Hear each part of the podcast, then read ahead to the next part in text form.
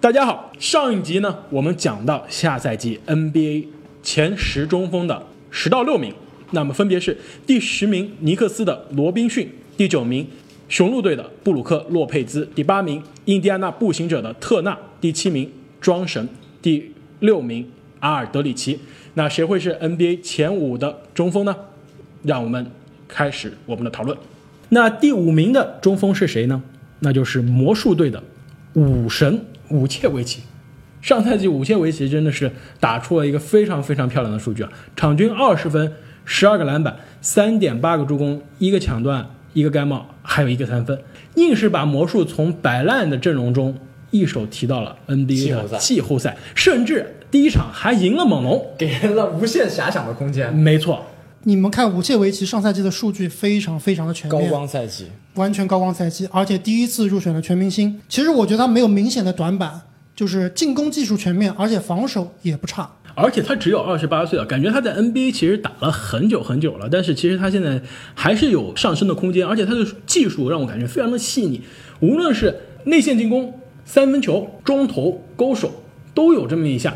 而且上赛季呢，他是一个在篮板端非常有统治力的一个球员，很多场比赛他都是一个超级大的两双，在防守端的防守篮板的控制也非常好。上赛季他大家非常期待魔术选的这个班巴啊。就很多人都非常期待班巴上场，都觉得武切维奇打一半就要被交易掉，然后球队摆烂上班巴，结果班巴最后都上不了场，就是因为武切实在打得太好。太优秀了，感觉只要给他一更大的舞台，他就还你一片高效的天空。没错，而且我觉得他是魔术队现在崛起的非常重要的一个关键。现在美国媒体啊，在预测下赛季 NBA 这个东部的局势的时候，都觉得魔术很可能是一个潜在的黑马。因为他们有一个非常非常大的 X 因素，富儿子。常规赛他们很好啊，季后赛我觉得魔术真的不行。你知道季后赛上赛季这个我们的武切是什么数据吗？啊，非常非常的糟糕，十一分八个篮板，这个季后赛的数据真的是非常的辣眼睛啊！而且只有百分之三十六点二的投篮命中率。所以武切维奇这么好的常规赛数据，刷数据的成分到底有多大呢？我觉得不一定是刷数据，因为他职业生涯就没打过几次季后赛，他好像只打过两次季后赛。因为季后赛的这个强度和常规赛是是截然不同的。我们看到有很多常规赛大神在季后赛都吃瘪。武神有一个缺点，不知道你们注意到了没有？就是他的场均罚球非常的少。这说明他作为一个技术非常全面的内线，在内线的杀伤其实是不够的。那么到了肉搏战的季后赛，必然会受限。没错，有可能他的瑜伽也练得太多了。好，那说完五切维奇之后呢，我们要进入前四了。第四名，诶，其实我们我们给这个人的球员排名啊，都非常的低啊。我觉得可能很多球迷就不愿意了。第四名是唐斯，我还以为你说很多球迷不愿意，因为我们排得太高了呢。对啊，我觉得其实对于唐斯的这个评价，无论中国球迷、美国球迷、中国媒体、美国媒体都非常两极化。有些人觉得他被高估了，有些人觉得他被低估了。我是觉得前四这个第四的水平刚刚好。我也觉得比刚刚好。我们好像给的都是第四名吧，所以我们三个人排名。正经可是改了第五名。呃，正经，要不你先说一说？对于一个还没有在季后赛证明过自己的球员啊，我还是持相对保守的态度。呃，卡尔安东尼唐斯也是一个非常有趣的球员。据说他以前在大学的时候是一个学霸啊，他大一的时候就拿了 NCAA 的最佳新秀。而且呢，同年他的 GPA 可是四点零，四点零是什么概念呢？就是几乎门门满分的这样一个概念。他当时自己接受采访的时候也说，如果他不打篮球，就会去当个医生。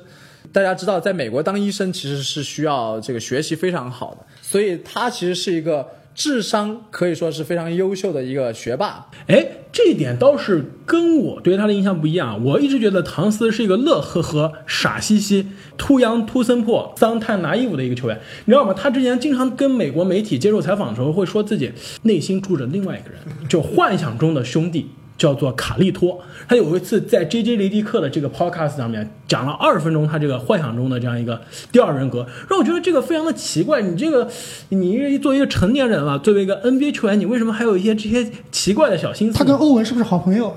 哎，我倒是觉得这两个人让我觉得气质很像。另外，我觉得唐斯一方面你们说过是个不赢球的球员，另外我们从另一个角度看，你是其实他的技术、身板都在那儿，他就是现代 NBA 中锋的这样一个，啊，我觉得是样板级的人物。最新潮的一个中锋。对，但是他的心智呢，又有点太接近维金斯了。我觉得有可能就是传说中的近朱者赤。近墨者黑，我觉得他是不是换个环境，把威金斯交易走，换来一个就特别卖力吃苦的那样球员，比如说字母，或者说呃然而西亚卡姆，然而吉米巴特勒并没有改变他。有有道理，他把吉米巴特勒给轰走了，说明维金斯真的很厉害啊。他征是服了唐斯改变 NBA 历史的。其实唐斯，我觉得肯定跟维金斯学了很多很多东西，包括他的这个养生球的打法。他四个赛季前三个赛季全都是全勤的，非常恐怖。他上赛季只缺了五场，我觉得他绝对是跟枸杞哥学了一些养生的秘诀。我觉得我们开了唐斯这么久的玩笑啊，最后还是应该总结性的吹一吹他的技术，毕竟他真的是一个技术非常全面的内线，他可是赢得过2016年全明星技巧大赛冠军的男人。没错，而且上赛季二十四加十二加三加一加一点六的这个数据啊，我觉得他是完美的 fantasy 球员。还有一点八个三分球，真的是非常的变态。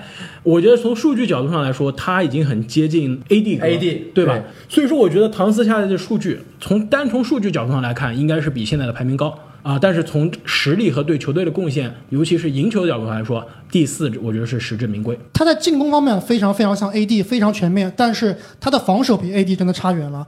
我觉得很多情况下是因为他的防守技巧或者是他的防守意愿不行，而且他可能身体强度也不够。我们经常能看到那个唐斯顶人的动图啊，怎么顶都顶不动。对，我觉得我在场上有可能都可以单打唐斯啊。好，那说完了一个不赢球的球员，让我们来看一个赢球当饭吃的球员，那就是第三名的埃菲尔铁塔戈贝尔。啊，先不说这个世界杯啊，我觉得我是我们三个中把戈贝尔排名排到最高的。我觉得无论是你们俩还是美国媒体，大家都把戈贝尔低估了。我觉得美国媒体有一个很大的错误，就是他们不太喜欢给国际球员足够的关注。戈贝尔就是典型的，因为他是国际球员，被大家低估了。我看了 NBA.com 给他的排名，大概是第六名的样子。我觉得是非常非常的搞笑第。六确实是过于低估了。要知道，戈贝尔过去两个赛季可是 NBA 最佳防守球员，对吧？对他拿了两届最佳防守球员，但是而且多一。届全明星都没有，我觉得是接受不了的事情。而且再说到现在的世界杯，是不是世界杯法国队的崛起，戈贝尔的作用让你们眼前一亮？其实，在排名的时候，我给戈贝尔其实是排的稍微低一点的，很多是参考了世界杯前几场的比赛啊，他其实打的其实非常一般，但是在最关键的一场比赛对阵美国队的比赛中，他真的完爆美国的内线，拿到了二十一分、十六个篮板和三个盖帽，逼着特纳防守他的特纳早早的提前下场，最后只能用巴恩斯来顶他。没错，而且在这场比赛之前，我可是跟你们俩说我会压法国队赢，因为我觉得这支美国队只能靠外线的投篮和小个子的禁区的突破啊，其实进攻非常没有的套路。一旦有戈贝尔这样一个遮天蔽日的巨人在里面，就一旦而且没有防守三秒一旦三分投不进，就会玩完。那事实上发现的确是这样，戈贝尔把美国进攻的套路全部阻隔了。然后我觉得另外一点啊，让我真正相信戈贝尔是个赢球关键的球员，其实是上上个赛季，就是一七到一八赛季的啊、爵士队的表现。那时候海沃德刚走，对吧？那时候觉得大家觉得爵士队可能这赛季就完蛋了。但是那个赛季最后爵士队是西部的第五名，但是大家知道是怎么样到第五名吗？不是靠很多人米切尔吗说是米切尔，对，你看像这种球盲，他就会说是靠米切尔。你知道戈贝尔尔吹，戈贝尔在十一月份赛季一开始就受伤了，他没有打的那段时间，爵士是十三胜十九负，这是一个西部非常靠后，基本上是接近快垫底的水平。他复出之后是怎么样？爵士一下打出了三十胜八负的西部顶尖的战绩，最后四十八胜三十四负，变成了西部的第五名。第一轮还把雷霆送回家了，所以从那个时候开始，我就觉得戈贝尔是个赢球的支柱球员。很多听众朋友们可能会觉得啊，你们在大吹特吹戈贝尔，他在国际赛场上的表现不就是因为没有防守三秒吗？包括刚才阿木也提到这一点。但是有一个球很能说明问题，在对阵美国的时候，戈贝尔防守他的 NBA 队友米切尔，从三分线一直追到了内线，把米切尔的突破深深破坏掉了。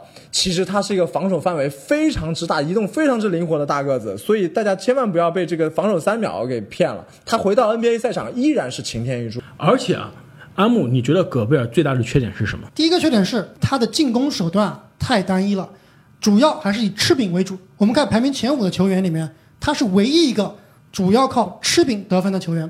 另外一点就是，你觉得罗宾逊是靠吃瓜得分的吗？那罗宾逊我们最后还是排到第九名、第第十名，对吧？第十名，啊对。还有一个就是他的罚球比较差，只有百分之六十三的罚球命中率，也是在前十球员里面比较差的。你说的是，其实说他的投篮的技巧有限，但是进攻不仅是投篮。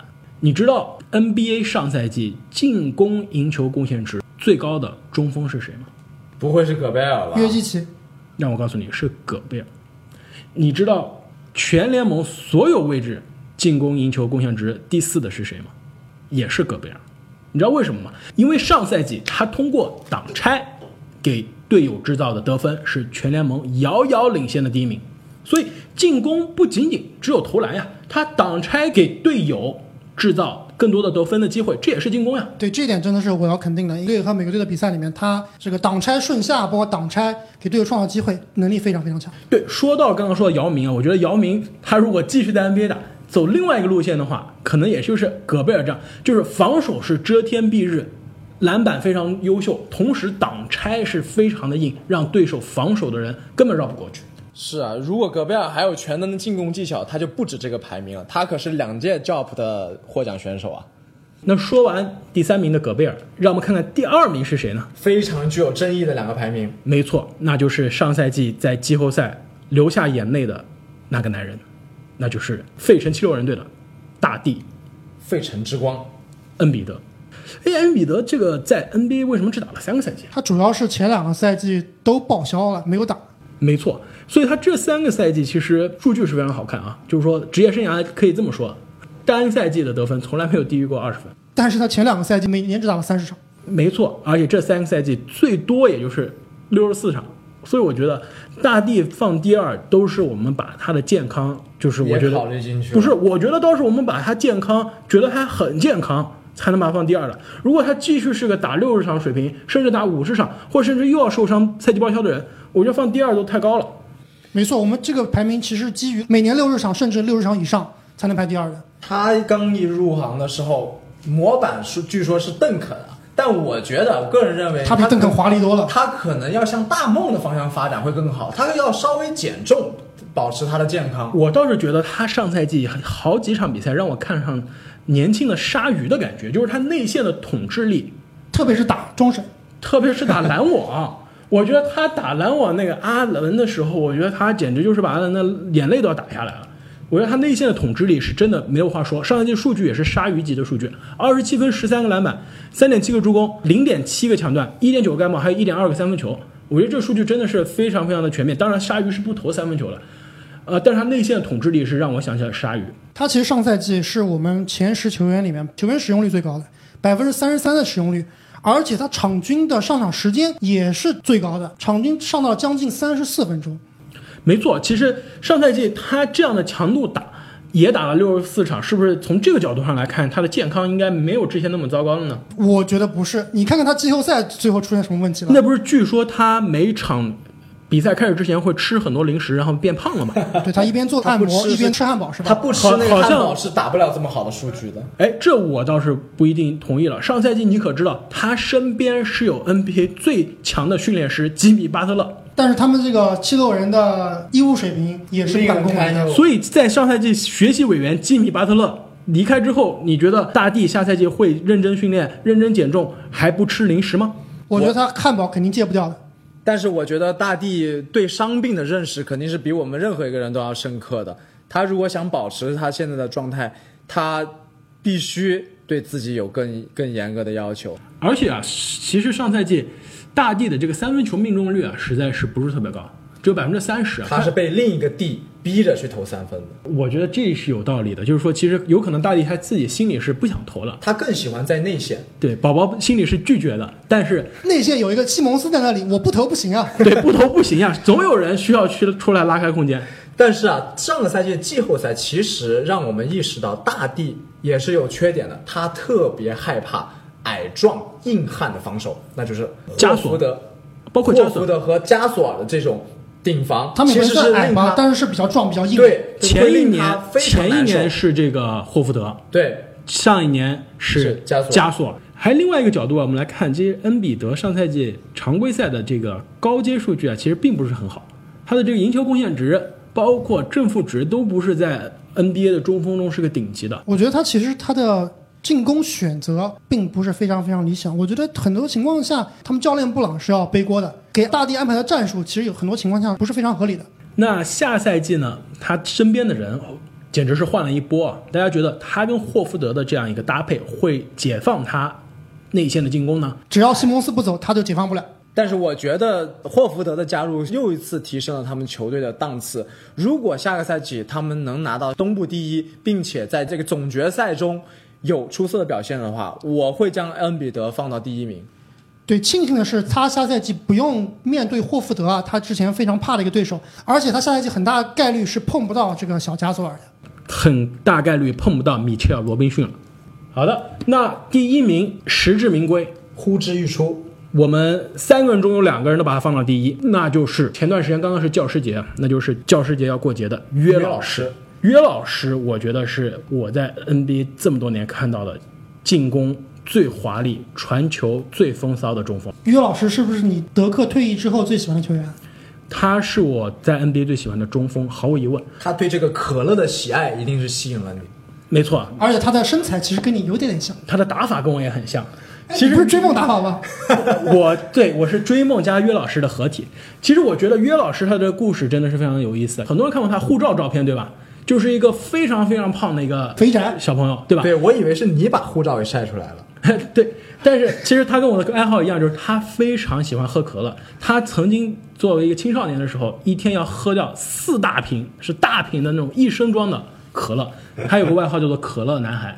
然后他哥哥呢是在打职业篮球的，他告诉他：“小约啊，你以后要打 NBA 的，你可不能糟蹋了自己的身体。可乐咱就别喝了吧。”自从他戒了可乐之后，哎，牙好了，胃口也好了，身体倍儿棒，最后进了 NBA。约老师自从戒掉了可乐之后，确实在 NBA 一个赛季比一个赛季强，大放异彩。他的策应，他的各项进攻技术在内线当中可以说是独树一帜。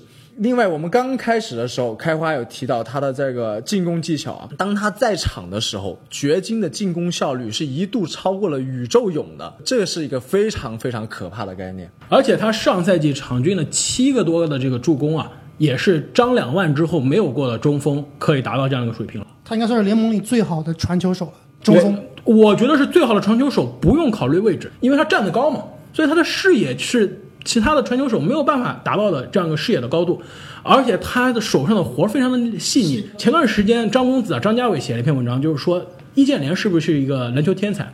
他就说，就是从运动角度上来说，易建联非常有天赋，但是你要从球感、视野这种细腻的程度上来说，他并不是。所以我觉得约基奇就是一个另外一面的易易建联，就是身材身材、哎运动爆发都不行，但他其实手很快，眼睛很灵活，速率很快，然后他球和手和视野的这样一个结合，我觉得真的就是一个天才的一个一个体现。对他的传球兼具产量与效率，而且我觉得作为内线来说，有两个能力是大家最看重。第一个就是他的策应能力，也就是他发起战术的能力，那么他去支配这个球的能力。那么这一项我们刚刚已经讨论了，约老师是顶级的。那么另一项能力以 AD 为代表，那就是高效的终结能力。那么在这一项上面，约老师同样是联盟点顶级的，所以他兼具了这两项内线最需要的技术，可以说是非常可怕了。